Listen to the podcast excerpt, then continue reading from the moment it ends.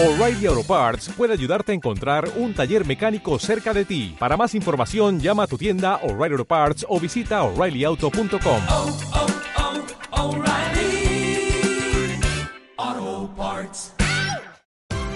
Esto es una producción de Mindalia Televisión y Mindalia Radio, audiovisuales sin ánimo de lucro de mindalia.com, para aportar conocimiento y crear conciencia.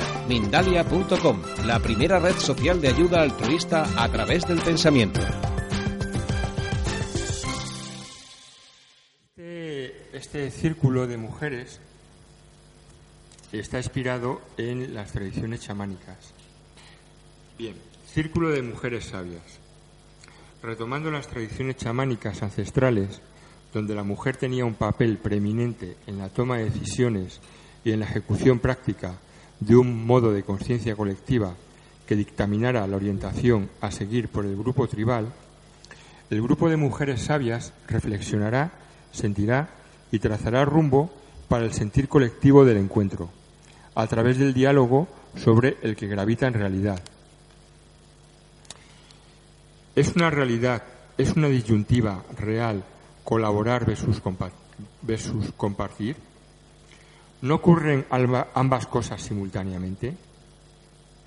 Entonces, ¿cuál es el sentido profundo de que la filosofía capitalista enfatice tanto la lucha por, tanto la lucha por la supervivencia, dentro de un marco de tratar siempre de ser el mejor? El grupo de mujeres sabias trazará líneas imaginarias para que la conciencia colectiva abra sus ojos a nuevas realidades y potenciales de expresión. Se trata de mujeres de un alto nivel de conciencia comunicativa, líderes en lo suyo, y que han conseguido combinar con eficacia y honor maternidad, trabajo, rentabilidad profesional, vida afectiva y sexual no emasculante. Porque no se trata de tratar ser hombres, sino de activar sanamente sus aspectos masculinos dentro de su nat- naturaleza femenina original. Entonces, ¿por qué quiere reunirse a conversar?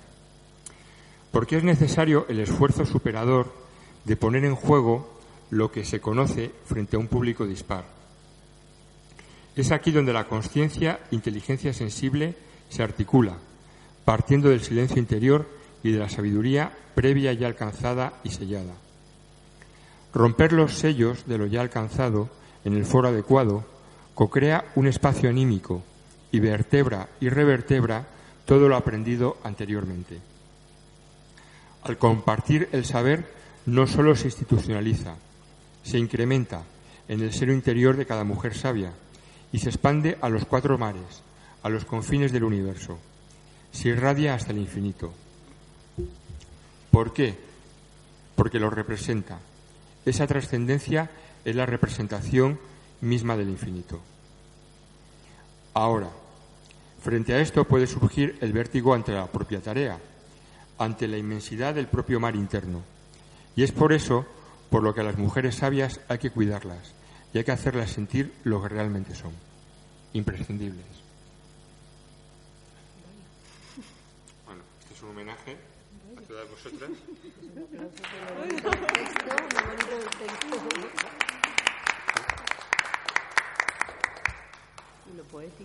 Y por extensión, pues a todas las mujeres sabias que estáis en el planeta. Bueno, eh, el punto central sobre el que vamos a conversar es el epicentro mismo del sistema en el cual estamos, que es, ¿podemos compartir a la vez que competir? Como he dicho, y como bien sabéis, dentro de lo que es nuestro sistema de funcionamiento a nivel social, lo que se nos dice constantemente es que tenemos que estar eh, compitiendo los unos con los otros. De hecho, quería leer un, un comentario de un profesional, bueno, más o menos de mi sector, eh, que dijo lo siguiente. Dijo, ser profesional, ser profesional significa competir, ir todos en contra de todos, porque cada uno tiene su esfera profesional y económica, y la tendencia al lucro les exige ir cada uno a lo suyo. Bien, yo no sé muy bien si lo dijo en relación a lo que era eh, su propia ideología personal o en relación a su eh, a lo que es la ideología de la empresa que él representa, que puedo decir pues que es una empresa de un sector que a mí me, resulta muy afín. Vamos por no voy a no voy a citar, ¿no? Bueno, ¿qué pensáis vosotras dentro de vuestro campo de, de pensamiento y cómo lo veis, no? Ser profesional significa competir, ir todos contra todos, porque cada uno tiene su esfera económica y es la única forma de rentabilidad que existe.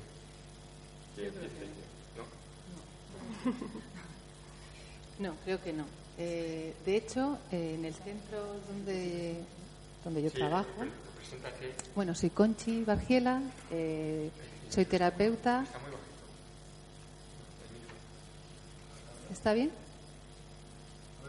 bueno, eso, soy Conchi, terapeuta, masajista, ¿sí? Realizo varias terapias. En el centro donde trabajo también vienen otros terapeutas si existiera esa competencia así, nos mataríamos allí unos a otros dentro del espacio que, disponemos de trabajo. Todo lo contrario, yo creo que para ayudar a la gente que se acerca a nosotros hay que compartir, hay que compartir ese espacio, esas personas. Tenemos que ser humildes sabiendo que no podemos ayudar a todo el que se acerca, que puede haber personas que, que les ayuden más que nosotros. Yo creo que eso es, o sea, que colaborar. Esa es la sensación que yo tengo, o lo que creo.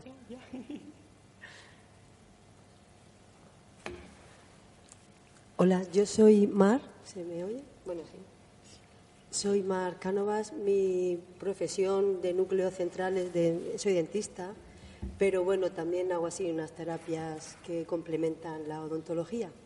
El caso que yo creo que ser profesional no es ser competitivo, es ser competente, que no es lo mismo. Entonces, claro, es buenísimo que en la educación, en los colegios y todos los centros educativos, nos educarán a ser competentes, no a competir contra nadie, ni siquiera contra nosotros mismos. Entonces, ser competente es tener, pues, pues una buena base de datos, unos estudios, una buena conciencia para luego hacer una práctica profesional. Y luego yo creo que la competencia es algo que podemos, es como el estrés. ¿Existe el estrés? Pues depende de cómo tú te lo tomes. ¿Existe la competencia? Pues no lo sé, quizás sí, quizás no. Yo creo que, y sobre todo en estos tiempos ahora, ¿no? que tenemos otros conceptos mucho, más abiertos que los puros materialistas, que estamos en una conciencia mucho más abierta y mucho más evolucionada, que el futuro depende de si nos eh, apuntamos a este movimiento o en la totalidad del universo o si nos decidimos quedarnos fuera. Yo creo que la competencia, o sea, yo te busco a ti. Hagas en un momento dado lo que tú hagas y puede haber cuatro o cinco alrededor que hagan, por ejemplo, lo mismo, ¿no? Pero yo creo que, nos buscamos unos a otros según una frecuencia vibracional.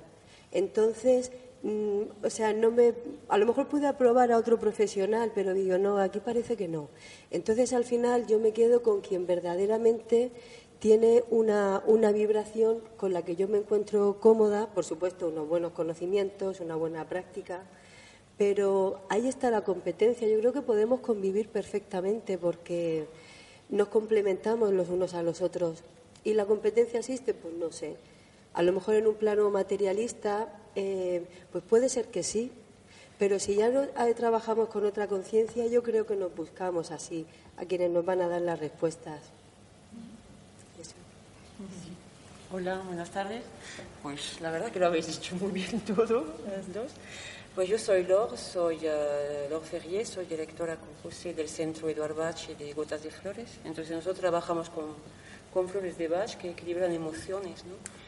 Entonces lo que habéis dicho tanto Mar como Conchi, pues yo lo veo, yo lo veo igual. Y dentro del ámbito de la empresa, como llevo, llevamos una empresa, yo lo veo eh, una es verdad que a veces se plantea, yo tengo que ser competitiva, tengo que vender lo mío. Además, cuando vendes por internet, estás metido en un punto, a ver, tienen que conocerme.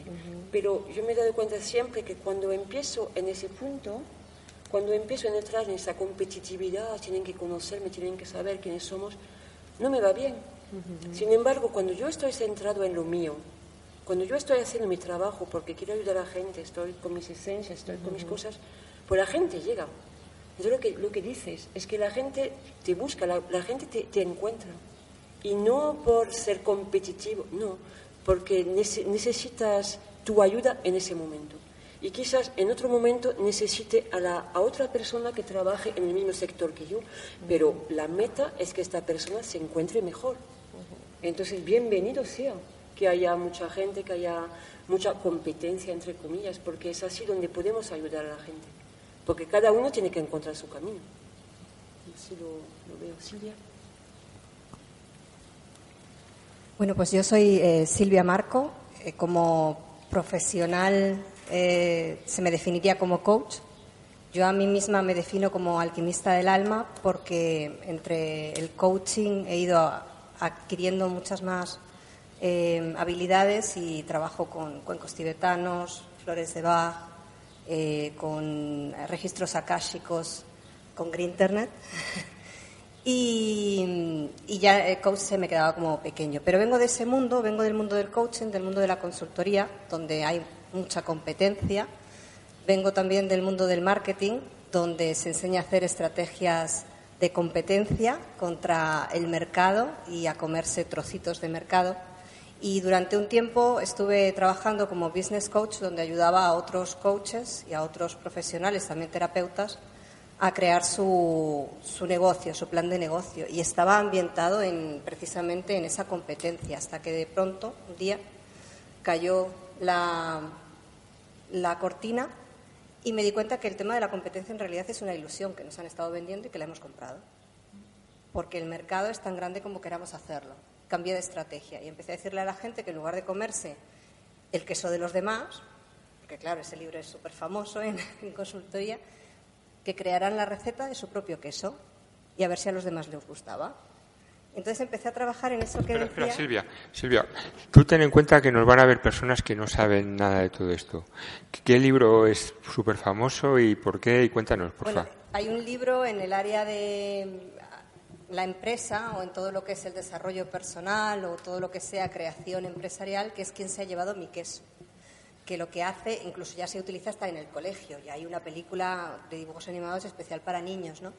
Y entonces ahí lo que se habla un poco es de que hay dos ratoncitos eh, que están comiendo queso en un lado, de pronto un día se levantan y no hay nada de queso y se ponen a buscar su queso.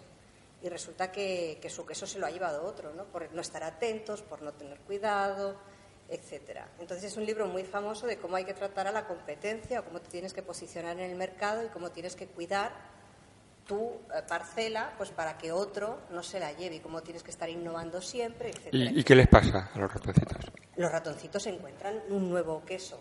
Creo- encuentran un queso mayor, digamos, pero no lo han creado ellos. O sea, es uno que se encuentra. Por lo tanto, seguimos en la competencia. Si se lo encuentran, estaba allí y alguien no lo va a tener, porque se lo quedan ellos. Entonces, yo rompí ese paradigma con la gente que trabajaba conmigo en ese área cuando me di cuenta de que era una ilusión y que en realidad teníamos que crear nuestra tarta o nuestro queso, nuestra receta de queso. Queso hay mucho, pero a cada uno le gusta de una manera, picante, más dulce, fresco, curado. Entonces, esa era, esa era la idea. Y cuando ya me decidí por realmente yo también crear mi queso, porque eso es fácil decírselo a otros, pero no crearlo una, que fue eh, la alquimia esencial, eh, ahí me di cuenta cuándo era verdaderamente el tema de dejar de competir. Entonces yo trabajo con muchos profesionales que en realidad pueden ser mi competencia, porque trabajo con terapeutas de todas las áreas, energéticos sobre todo, trabajo con mucha gente de registros akáshicos que podrían hacer la lectura en lugar de hacerla yo, trabajo con coaches, pero lo que he llegado a la conclusión es que cuando yo me meto en esa competencia, como decía Lor, en buscar la debilidad del otro, cómo me destaco yo, qué hace el otro que no hago yo, empiezo a crear algo que no soy yo. Empiezo a dar una imagen que me construyo y que empiezo a disfrazarme. Y no me va bien. Y, y las cosas se paran. Cuando yo me quito esa máscara y empiezo a compartir lo que hay dentro de mí, tengo el riesgo, y existe y ocurre, de que la gente se marcha, se borra de mis listas, porque no vibran conmigo o piensan esta mujer se ha vuelto loca, pero esos que se van jamás serían mis clientes. Sin embargo, llegan otros o se quedan algunos que curiosamente me vienen siguiendo desde hace seis años, desde que yo era simplemente coach a secas, y ahora que ya no trabajo desde el coaching puramente, es cuando van y me contratan. Porque ahora vibran en lo que digo. Ahora ven los vídeos y dicen, ahora te veo. Y es curioso que te digan, ahora te veo. Si antes, si yo hacía lo mismo. Entonces, la competencia para mí es una ilusión que nos hacen creer, como el tiempo o como muchas otras cosas en las que nos han metido de la conciencia global y que nosotros podemos salirnos perfectamente de ella, de ese juego. Bueno, bueno, bueno. Estáis diciendo un montón de cosas que probablemente quien nos esté escuchando eh, estará un poco sorprendido o sorprendida, ¿no?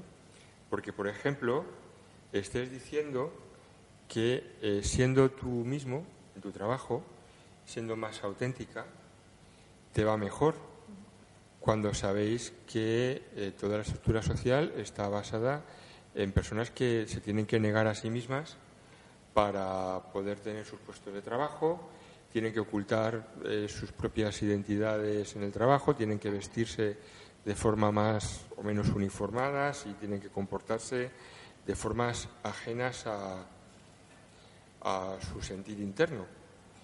Eso es, muy extraño. Lo primero que podríamos decir es que lo, que os pasa a las mujeres sabias es muy extraño y quizás sea porque habéis encontrado a través de vuestra sabiduría algo que, que funciona y que es operativo y que os da rédito económico, pero que pues hay muchas personas que, que lo desconocen. Eso por un lado, ¿no?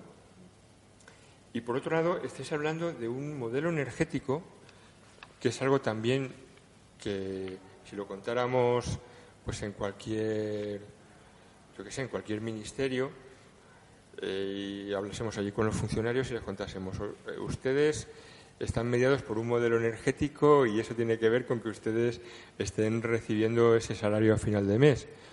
Eh, pues probablemente les parecería una gran, una gran chorrada. Eh, y, y, siguiendo el hilo de, Silvia, resulta que el mercado oscila y gira en torno, bueno, lo, lo que ha comentado Mar, gira en torno a esa, a esa posibilidad y, y, que además os va bien. Eh, ¿Podríais aclarar un poco más todo esto, por favor? Uh, quería decir que hay también muchos chicos sabios, ¿no? Y, y, yo tengo un ejemplo que yo creo que lo puede ilustrar. Tengo un hijo que tiene 15 años y ahora estaba con las evaluaciones, ¿no? Y llegó y me dijo, mamá, no lo puedo entender. Él ha, ha aprobado, pero por los pelos. Me dice, hay dos chavalas en mi clase que estaban llorando el otro día porque no tenían matrículas de honor, solamente tenían una matrícula de honor y habían tenido todo de medias 10. Entonces, la competitividad nos está llevando a unos puntos donde uno no está feliz y uno puede ser el mejor y lo es, pero no está feliz. Entonces, ¿esto para qué le sirve? Para llegar después en un mundo donde quieran ser siempre los mejores, siempre más competitivos y siempre infelices. Entonces, tenemos que ver también qué es lo que buscamos ser competitivos mejor que el otro o mejorar nosotros mismos como persona. Yo creo que es lo que estamos diciendo, ¿no?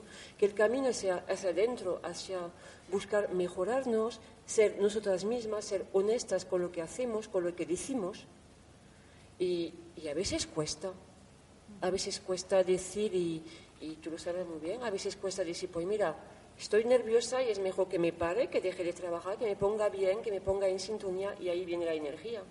Que, me, que esté bien equilibrada energéticamente para poder atraer a lo que llega. Porque en este mundo es un mundo de atracción y esto también es una noción muy, muy importante, que atraemos lo que nos llega y también repelamos a otras cosas.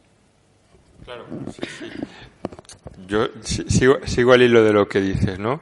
Eh, para el ciudadano medio eso significa que si quiere 5 millones van a aparecer al día siguiente en su cuenta corriente Y no solo eso, estás hablando de felicidad como algo asociado al trabajo. Eh, ese es otro concepto verdaderamente revolucionario. ¿Podéis aclararlo más? A ver, yo estoy de acuerdo con todo lo que ha dicho Lor, por supuesto, pero quería añadir también que el ser competitivo a ese nivel que, que hablamos crea mucha inseguridad. Es que es una duda constante. Siempre puede haber alguien mejor que tú. Es, es que no pues, se puede ser feliz así. En cuanto al trabajo, pues claro, ¿qué estudian los chavales? Lo que ven que les va a dar dinero, no lo que realmente les gusta. Eso es un error también en el que se está cayendo ahora, ¿no? O llevamos muchos años ahí metidos. Estudio esto porque tiene salida, te guste o no te guste. Pero eso, claro, hace infeliz. Con lo cual genera otra vez más dudas, más tensiones, más infelicidad y la rueda pues Y más sigue creciendo. E- Efectivamente, y además enfermedad. Quizás ese sea el, el kit de toda la cuestión, ¿no? Ser felices Sí, con lo sí, que pero, hagamos. pero la, la felicidad es rentable. Quiero decir, es rentable también en el marco de los ingenieros aer- aeronáuticos, es rentable también en el marco de eh, el trabajo en las seguridades sociales de todo el planeta, es rentable también en el marco de eh, yo qué sé, eh, bueno, todos los ámbitos que no son los vuestros. ¿Realmente pensáis que eso es así? Ah. A ver, te voy a poner un Sí, ejemplo. también. Te voy a poner un ejemplo. Eh, hace dos años tuve la suerte de poder participar en, unas- en unos talleres para chavales de 16 años en el Bachillerato Internacional de Colmenar Viejo. Hicimos unos talleres sobre creación de futuro. Tuve la suerte de que me dejaran eh, entrar allí, poner el pie y hacer algo tan espeluznante con ellos, ¿no? Como ayudarles a crear su futuro y que pudieran pensar realmente lo que querían hacer y animarles a que lo hicieran independientemente de lo que les dijeran que era eh, con muchas salidas. Lamentablemente no se ha seguido, no se ha hecho en profundidad, pero eh, yo creo que algunos se llevaron lo que se tenían que llevar de aquello. Y había un chaval que quería hacer aeronáutica, precisamente. Sí, estaba en primer año de bachillerato. Entonces yo pregunté si alguien tenía un sueño que quisiera compartir con el resto para ponerle fecha, que se convirtiera en un proyecto y hacerle ver cómo llegar a ello en cuestión de más o menos 10 minutos, 15 minutos, que viera cuál era el camino que tenía que hacer para llegar hasta allí. Y fue precisamente este chico de aeronáutica. Él quería, eh, o él tenía en mente que quería ser diseñador de aviones. Entonces tenía muy claro que él tenía que marchar a Estados Unidos. Y además tenía muy claro cómo era su despacho. Lo veía perfectamente. Hicimos el trabajo de visualización de aquello que era su futuro y lo vio a 10 años vista. Tenía 16, lo vio a los 26. Hicimos el camino de, llegada, pero al revés. Llegó al lugar, se dio la vuelta y empezó a ver qué había hecho hasta llegar a ese lugar. Yo te aseguro que si ese chico da todos los pasos que ese día se puso ahí, pese a que sus compañeros le decían eso es un imposible, porque no te van a permitir, va a haber muchos más que tú que van a competir contigo por estar en ese despacho, por llegar a Estados Unidos. Ese chico lo tenía tan claro que era feliz solo con la idea de llegar hasta allí. Si la sociedad no le rompía esa energía, si no se la ha roto en este tramo, ese chico va a ser inmensamente feliz y seguramente inmensamente rico.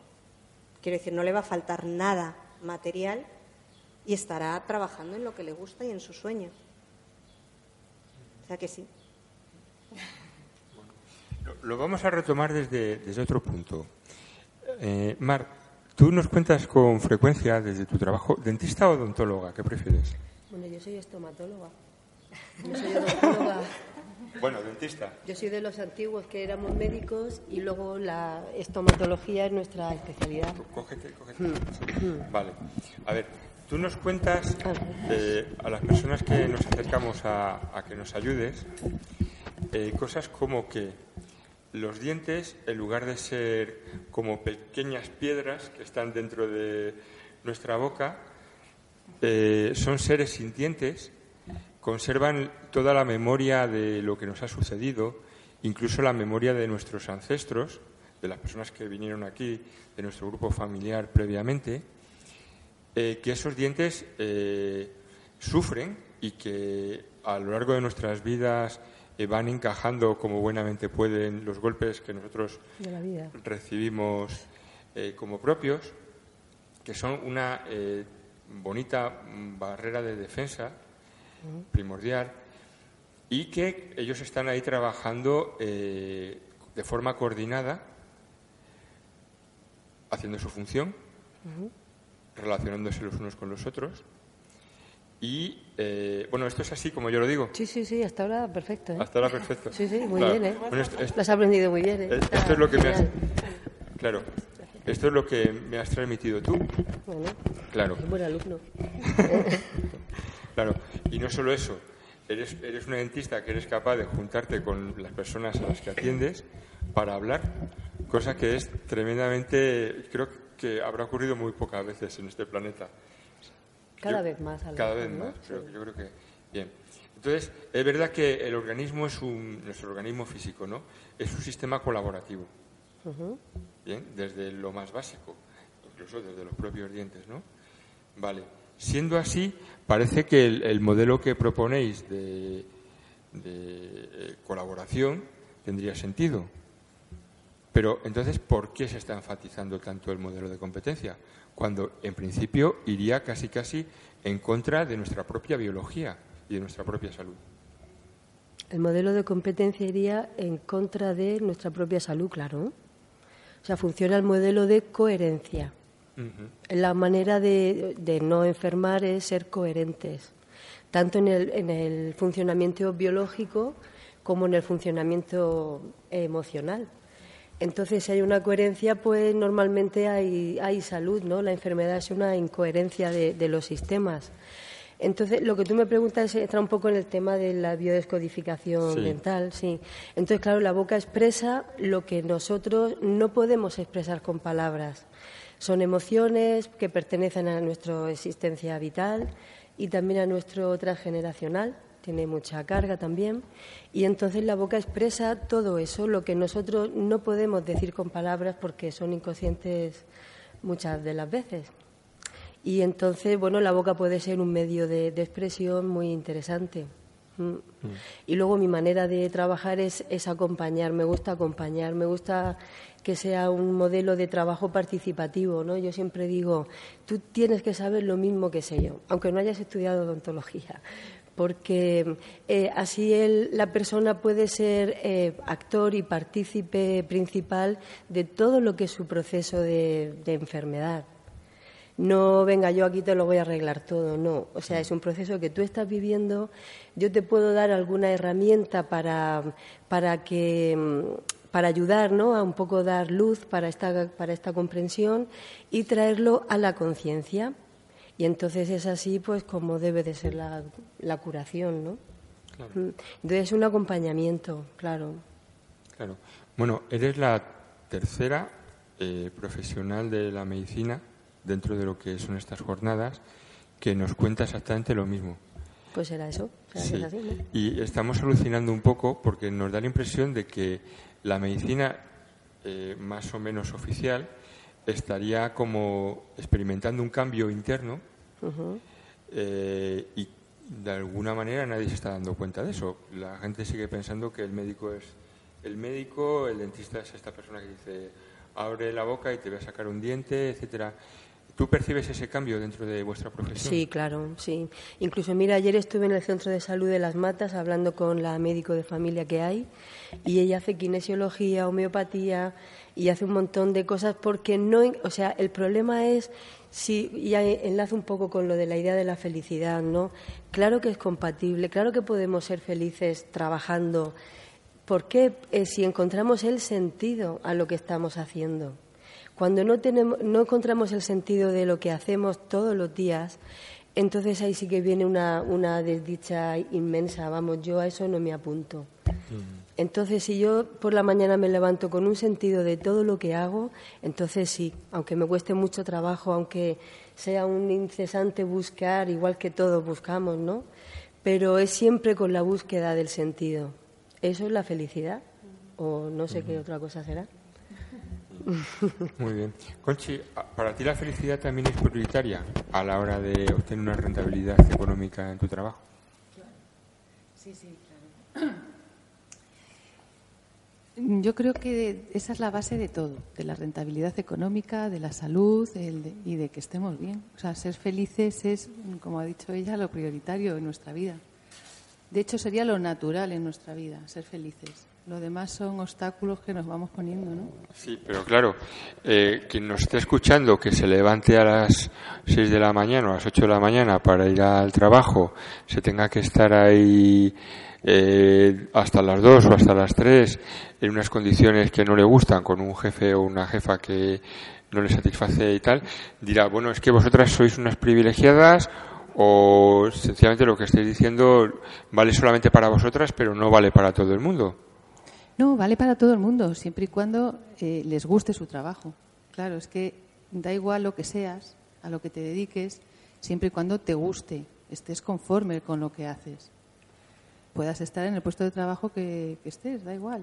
Hmm. Está claro que nosotras a lo mejor tenemos unos trabajos que sí eh, son diferentes a los que están más o menos impuestos a la mayoría pero, pero yo creo que el que disfrute arreglando papeles estará contentísimo en la oficina.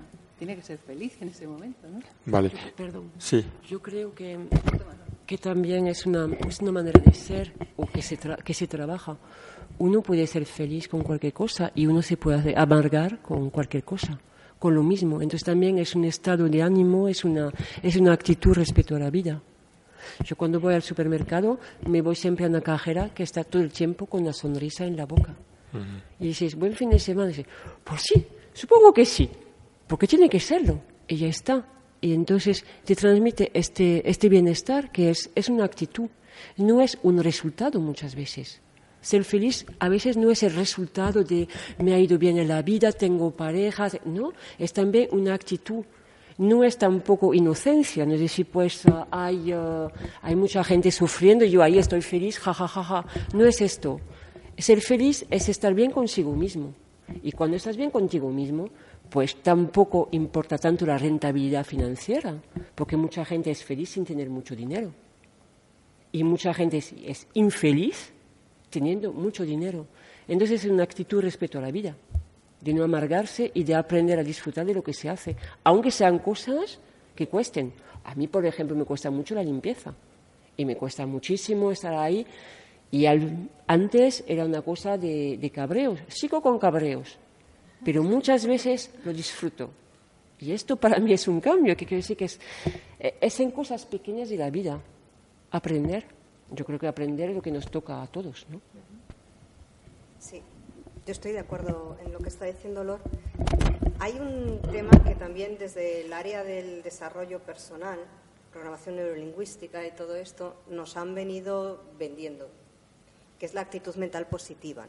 La actitud mental positiva lo que hace es negar emociones, intentar controlarlas al máximo, entonces hay emociones buenas, emociones malas, intentamos programarnos de manera que solamente estemos en el lado de la mantequilla, pero que nunca estemos en la cara que no, que no debe ser.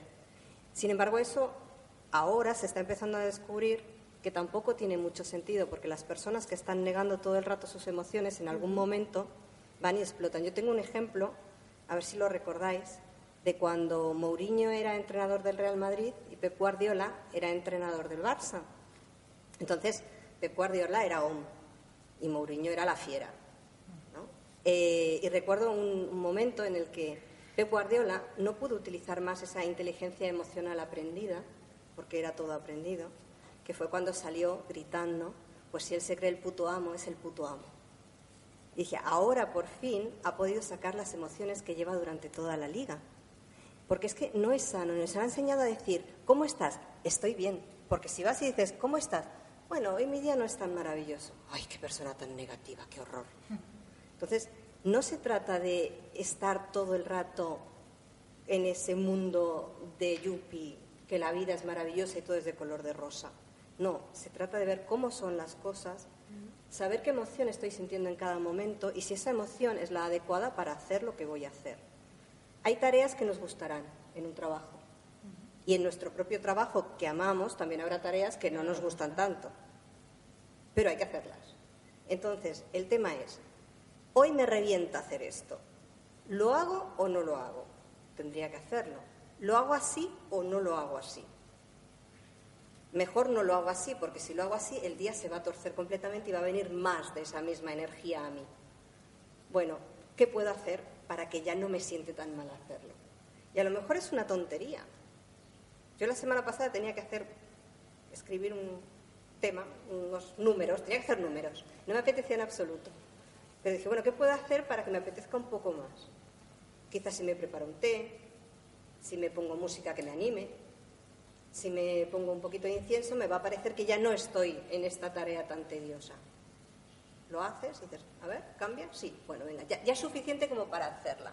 Entonces nos han enseñado a eso, haz lo que amas, haz tu pasión.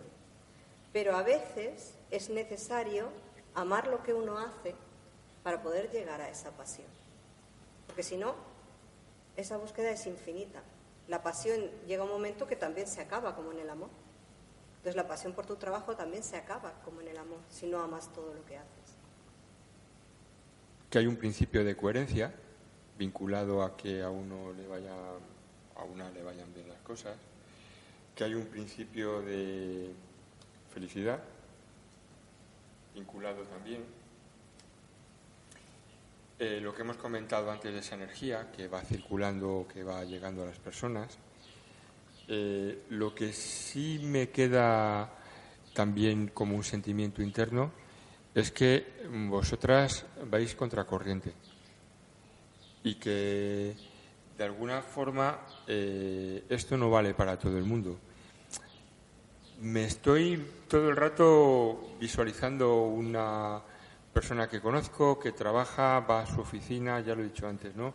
Se levanta, allí tiene que hacer cosas que no lo hacen feliz, allí hace cosas que no puede pensar si eso, está sintonizado con sus emociones, ahí eh, simplemente se lo obliga y se lo obliga y tiene que obligársela porque si no se la obligara, si no se la forzara, pues no trabajaría y por lo tanto pues no tendría derecho a su salario a final de mes. Eh, bueno, estamos llegando hacia el turno de preguntas, pero si a alguna se le ocurre algo que pueda aportar sobre esta reflexión tan dura de lo que es el mercado laboral, pues sería bienvenida. Yo creo, que es también cuestión de vibración, lo que decíamos antes, ¿no? Eh, cuando uno va cambiando o va trabajando para que para estar más en contacto con su esencia, en su vida van a aparecer las cosas que realmente son para ella, igual que nos aparecen las personas con las que queremos trabajar, también nos van a aparecer los trabajos o las situaciones o los momentos de la vida con los que vamos a disfrutar más. Momentos en los que no nos gusta lo que tenemos que hacer, pues una opción puede ser esa. Me busco, encuentro mi paz interior y desde ella puedo hacer ese trabajo pues mucho mejor, más contento conmigo mismo, que es de lo que se trata, que yo esté a gusto conmigo. Pues un ratito a lo mejor de, escucha interna, de a ver qué me ha pasado, cómo me siento. Venga, voy a, voy a parar estos nervios o voy a dejar de pensar en esto que me tiene loco. Pues seguramente es lo que nos puede ayudar a, a que esos momentos sean mejores, a que ese trabajo aparezca, a que, aunque parezca una utopía, pero es así de estar a gusto con uno mismo. Yo quiero decir, yo quiero decir que todo eso está a disposición de todos. O sea, eso es el universo nos lo trae a todos, no a nosotras en particular ni a nadie en particular. Entonces, yo creo que, que una persona, bueno, todos conoceremos a mucha gente que tiene determinados trabajos y lo sobrellevan, bueno, no lo sobrellevan, lo llevan fatal y llega un momento dado que lo, que lo dejan y a lo mejor se van con una mano delante y otra detrás, porque ya la frustración llega a cierto nivel que ya es insoportable, ¿no? Entonces, claro, eso requiere una valentía y requiere primero darse cuenta de qué es lo que me pasa, yo quiero dar un paso, ya no quiero más de esto. Entonces, yo creo que eso está ahí, no es eh, particular de, de nadie, ¿no? Entonces iba a decir algo que ya se me olvidó. Sí, sí, sí, sí, pero, pero me estás dando pie. Claro, lo que entonces estoy diciendo es importantísimo, Porque lo que estáis diciendo es que ha habido un momento, por así decirlo, crucial en vuestras existencias, donde habéis tenido que tomar una decisión que os ha cambiado, o de, ahora voy a tomar una decisión, no, puede haber fluido a lo largo del tiempo, ¿no? Pero que habéis tomado una decisión que os ha conducido a este cambio y a este bienestar que estáis experimentando ahora. ¿Esto puede ser algo así? Sí, bueno, más de una. Más Pero de una, ¿no? Un momento, Vale, ya vale. conforme- Pero de todos modos es que también es verdad que muchas veces buscamos las soluciones fuera. Este trabajo como es, esto como es, la culpa la tiene el jefe, no, no. O sea, buscamos la solución donde no está. Entonces así nos hacemos los víctim- las víctimas de nuestra propia vida. O sea, todos podemos mover cosas y tal, pero requiere de un cambio interior lo primero. Y no me lo va a facilitar probablemente nadie. O sea, ese paso lo tenemos que dar, que dar cada uno. Entonces, tú eliges si quieres continuar aquí trabajando en el banco, no sé qué tal, pues tú eliges. Lo que pasa es, claro, darse cuenta de todo eso y tener el valor, pues, mm, en fin, es, es difícil, ¿no? Además es una cuestión de confianza. Sí. Porque si te vas con una mano delante y otra detrás, ¿quién te asegura que el mes siguiente tienes suficiente dinero para subsistir, no? Ese es el riesgo que hay que correr. Pero tú has dicho algo súper importante. Has dicho, está obligada, se la obliga, y si no fuese así, no lo haría. El tema es esa energía de obligación, cuando uno entra dentro de ese bucle y lo sigue y se siente obligado a hacer algo y lo hace porque está obligado y es una obligación, todo lo demás que va a llegar a la vida van a ser obligaciones. Todo, absolutamente todo. Porque si partimos de la base de que el universo nos da aquello que nosotros queremos, le estamos diciendo al universo que estamos bien con la obligación, porque mantenemos esa, esa vibración. Me gusta que me digan lo que tengo que hacer, me gusta que me obliguen a hacer aquellas tareas que me resultan tediosas, me gusta que me paguen a final de mes un sueldo obligado con el que quizá no estoy totalmente de acuerdo, pero es lo que hay. Estoy obligada a tenerlo porque tengo obligaciones económicas, tengo obligaciones financieras, tengo obligaciones familiares. Cuando sales de eso, tienes un riesgo, no conoces el resultado posible de tu decisión. O pasas eso o no lo pasas. ¿No? Creo que hay algo que, que es interesante en todo esto, porque hemos hablado de. Estaba, el tema era la competitividad, ¿no? Sí. Versus la. Entonces me digo, y a ver, y, y estamos yéndonos por aquí por allá. Sí. Porque creo que es también una manera de ver la vida. Si ves tu vida, si ves tu trabajo como algo en el cual tienes que enfrentarte, por ejemplo, no me gusta, tengo, estoy obligado, no avanzas. Si lo ves como algo complementario o algo que te ayuda a aprender una lección, ya cambia tu manera de verlo. Pues quizás ahora mismo estoy en ese trabajo de tengo que aguantar el vale, pero a ver, ¿qué es lo que puedo aprender a través de esto sobre mí? Quizás mis límites, lo que puedo aguantar de un jefe o lo que no, lo que me gusta o lo que no. Entonces yo creo que en la vida tenemos que no ver las cosas desde el lado competitividad, capitalismo, una cosa me trae, no, sino de complementariedad. ¿Qué puedo aprender gracias a esto, gracias a esta persona? Que a veces es mi jefe que me está molestando muchísimo, pero quizás me está dando una lección. Entonces, si vemos la, vista- la vida desde lecciones sobre uno mismo, sobre una evolución, yo creo que es ahí donde cualquier situación será más llevadera, porque aprenderemos. Porque además cualquier emoción tiene su lado positivo y negativo, pero no hay ninguna emoción que sea mala. El odio puede ser bueno, porque en un momento dado puede ser, pues ya estoy hasta aquí de esto, lo dejo y me voy a hacer otra cosa. La impaciencia también, porque en un momento dado pues ya puedo reaccionar a, a algo. Y el miedo también, entonces, es lo que hay que ver que no es ser tan drástico. En todo esto es malo, todo. No, muchas cosas tienen muchos matices. Y es lo que tenemos que ver. Que es lo difícil, yo que también con la edad, con los golpes uno aprende, pero que todo no es negro, todo no es blanco. Eh, y ahí. Bueno, muy bien.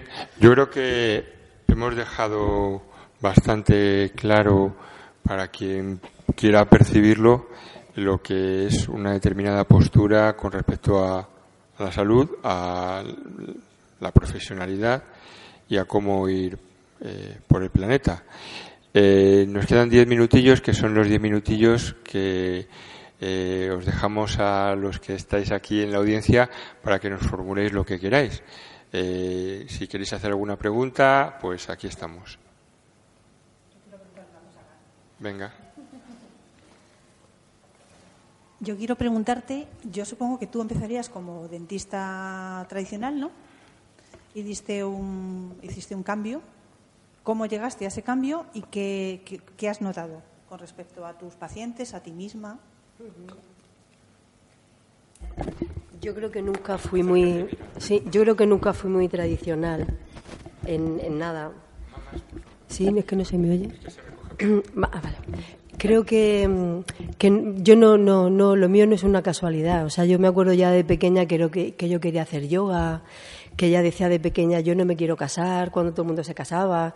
O sea, es, ha sido como un proceso evolutivo. Luego mi pareja, pues claro, también eh, claro, como tenía que ser, pues también está mucho en esta línea ya de generaciones y tal. Entonces ha sido un proceso evolutivo, no ha sido de pronto, ala, mira, no, ha sido poquito a poquito. Mm. Sí. Bueno, yo estaba en psiquiatría primero, soy médico y estaba en psiquiatría. Pero como eran demasiado pastillas y tal, entonces dije, no, esto, si es esto la psiquiatría, yo no quiero. Y entonces ya empecé con homeopatía, empecé con, terapia siempre, yo siempre de alternativa, no lo, otro. Sea, ha sido un proceso, sí, además precioso porque esto es tan amplio, el tema de la salud y mm, que es genial ahí para todos los gustos, sí.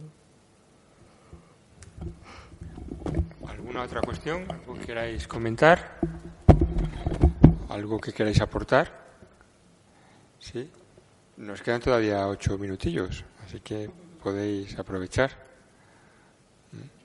Sí, a ver, Irene.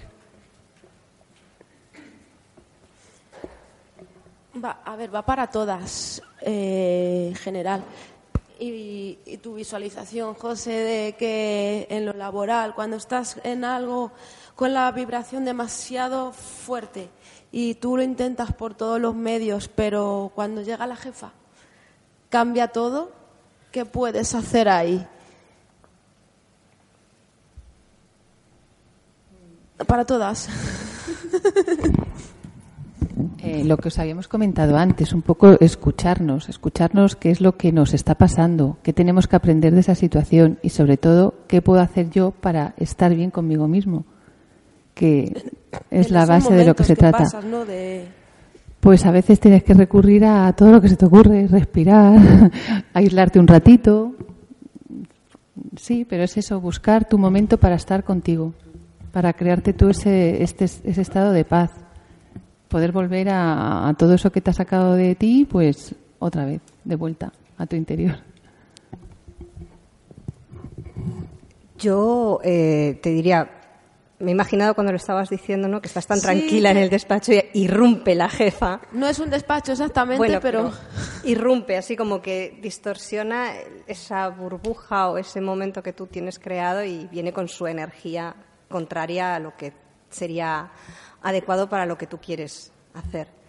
Eh, en esos momentos yo lo que aconsejo, y lo tengo más o menos fresquito porque es lo que vengo aconsejando a mi marido en casa, que hace poco que tiene un trabajo regular o estándar, como queramos llamarlo, y está sufriendo precisamente eso, es que eh, las personas vienen con su energía directamente, pero no es en contra nuestro. O sea, nosotros somos responsables de nosotros, de nuestra realidad y de lo que nosotros creamos. Las demás personas vienen con lo que pueden, hacen lo que pueden y manejan su situación como pueden. Cuando se enfrentan a nosotros, ya sea pidiéndonos un trabajo de mala manera o pidiéndonos una responsabilidad que no es nuestra, siempre tenemos la opción de no aceptar esa energía con la que vienen a nosotros, de pensar directamente, o sea, darle una orden a nuestra mente diciendo, es su tema, es su responsabilidad, yo no soy responsable de cómo se siente ni de hacerla sentir mejor, de manera que puedas defenderte contra lo que viene. Es decir, si te viene a pedir una responsabilidad que no es tuya, que puedas en calma hacerle ver que no es tu responsabilidad, que tú estás haciendo tu trabajo de una manera profesional, coherente, lo que te corresponde y que a partir de ahí es ella quien se lo está tomando de otra manera o la que lo está viendo de otra forma. Incluso a veces no decir nada es lo mejor. Sí, Para no crear hacer- Yo abogo, yo abogo por hablar, fíjate. Yo en mi- nosotros donde trabajamos, pues somos, yo soy la jefa. Entonces, pero es que allí comunicamos. O sea, si viene una persona de pronto, que a lo mejor no puede ser que no sea personal contra mí, pero puede ser una interacción de energías también, porque luego a lo mejor ves a la jefa que va, se dirige a otra persona y se dirige muy bien y luego contra mí a lo mejor no. O sea, puede ser también una interacción o, o no. Eh, normalmente no, es así para todos. Pero yo abogo por, por, en un momento de calma, hablar con ella. ¿Y por qué? Me tiene que, ¿sabes? Decir cómo te sientes. Vamos, no sé qué confianza puedes tener con ella, pero mm, yo creo que sería lo, lo justo. No sé cómo reaccionaría ella. Pero si esto se repite una y otra vez, yo creo que tú tienes todo el derecho, vamos, yo lo que yo haría, de hablar con esa persona y decirle cómo me siento. Mm. No en ese momento, pero sí buscar un momento de calma para, y decirle cómo me Sí, siento. buscar, el sí. momento llega, ¿no? Sí, no, pues que un momento propicio se puede buscar y decirle cómo me siento. O sea, no hay derecho, quiero trabajar aquí. ¿Por qué tiene que ser desagradable todo? O si pudiendo ser de una manera más agradable. Bueno, el, que- el momento llega o el momento hay que buscarlo. buscarlo y también yo creo que, que es importante ver si, ver si esto te pasa solamente con tu jefa o si te ha pasado más en la vida. Si has tenido momentos así, con, encontrándote con personas así que te irrumpen en la vida y que te sacan de tu, de tu sitio. ¿Sí o no? Sí. Porque si es algo que se repite, quizás tengas, lo que decía antes, aprender algo de esto. ¿Por qué atraes este tipo de gente, no? Pero sin culpabilizarse ni nada por el estilo. Ya. pues mira, quizás hay una lección que tengo que aprender y se me está repitiendo y repitiendo hasta que me enteré de una vez. Porque esto cuando era- este profe cuando era pequeña me pisoteaba, este otro me asustaba y no me atrevía a expresarme y así y una vez y otra. Entonces ahí es donde tienes que aprender a ver por qué dejo esto entrar en mi vida, por qué no aprendo yo de esto, en qué yo me, me pisoteo a mí misma. Entonces yo creo que es ahí porque así te va, te va a ayudar a decir, pues esta persona, en lugar de estar bloqueada y tener miedo, porque esto te puede ayudar con flores, te puede ayudar con muchas cosas, pues te permite también coger tú las riendas. Es decir, en lugar de verme yo víctima de esto, decir yo, ¿hasta qué punto yo puedo aprender de esto y cambiar la cosa? Porque la fuerza la tienes. Lo que pasa es que dejas que la persona te la coja. La tuya tienes que recobrarla. Bien, pues te han dado cuatro opciones. Sí. Eh, al hilo de lo que ha dicho Lor, mm, cuando te encuentras con esas situaciones en la vida es un espejo, es tienes que cuestionarte qué, eh, qué esa situación con esa persona que te está tratando de esa manera, qué te quiere decir. Algo que te estás haciendo tú a ti misma se refleja en esa persona. Eso es un trabajo que tenemos que hacer continuo todos. El aprendizaje de todos los que nos rodean, de todas las situaciones que nos encontramos en la vida. Tenemos que aprender de ello porque nos están diciendo algo de nosotros. Si nos sentimos agredidos por el que tenemos enfrente, tenemos que preguntarnos, ¿en qué me estoy agrediendo yo a mí misma? Que me, que me refleja enfrente esa persona que me, que, me, que me agrede. Ese es un buen aprendizaje. Sí. Gracias. Muy bien. Pues eh, agradeceros eh, siempre dos veces, porque agradecemos dos veces a cada una de las personas que habéis venido eh, vuestra asistencia. Eh, efectivamente, creo que todas las personas que nos veáis, pues tenéis aquí un rico material para reflexionar, para entender y eh, vías que os pueden ayudar a cambiar cosas respecto cosas básicas con respecto a vuestros trabajos y vuestras existencias. Bueno, eh, daros un aplauso, por favor, que menos.